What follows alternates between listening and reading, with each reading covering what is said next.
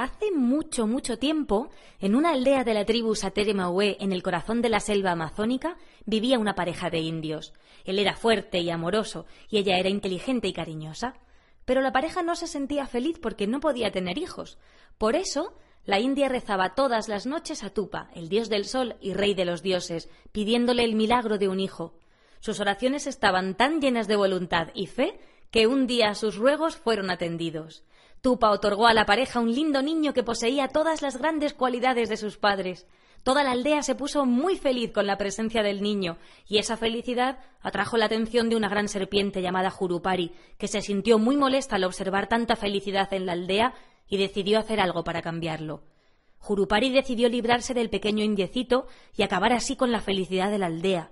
El indiecito fue atraído por ella y seducido con frutos muy apetitosos y falsas palabras dulces de la serpiente malvada, que con una picada le quitó la vida.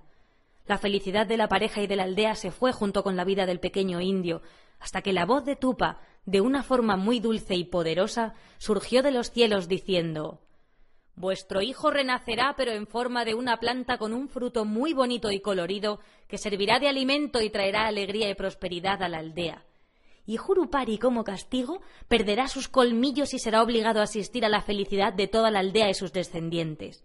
El fruto de la planta se llamó guaraná, que significa cómo estar vivo en la tribu Sateremaue, mientras que Jurupari tuvo que asistir a todo el amor y felicidad en la aldea que tanto le había molestado.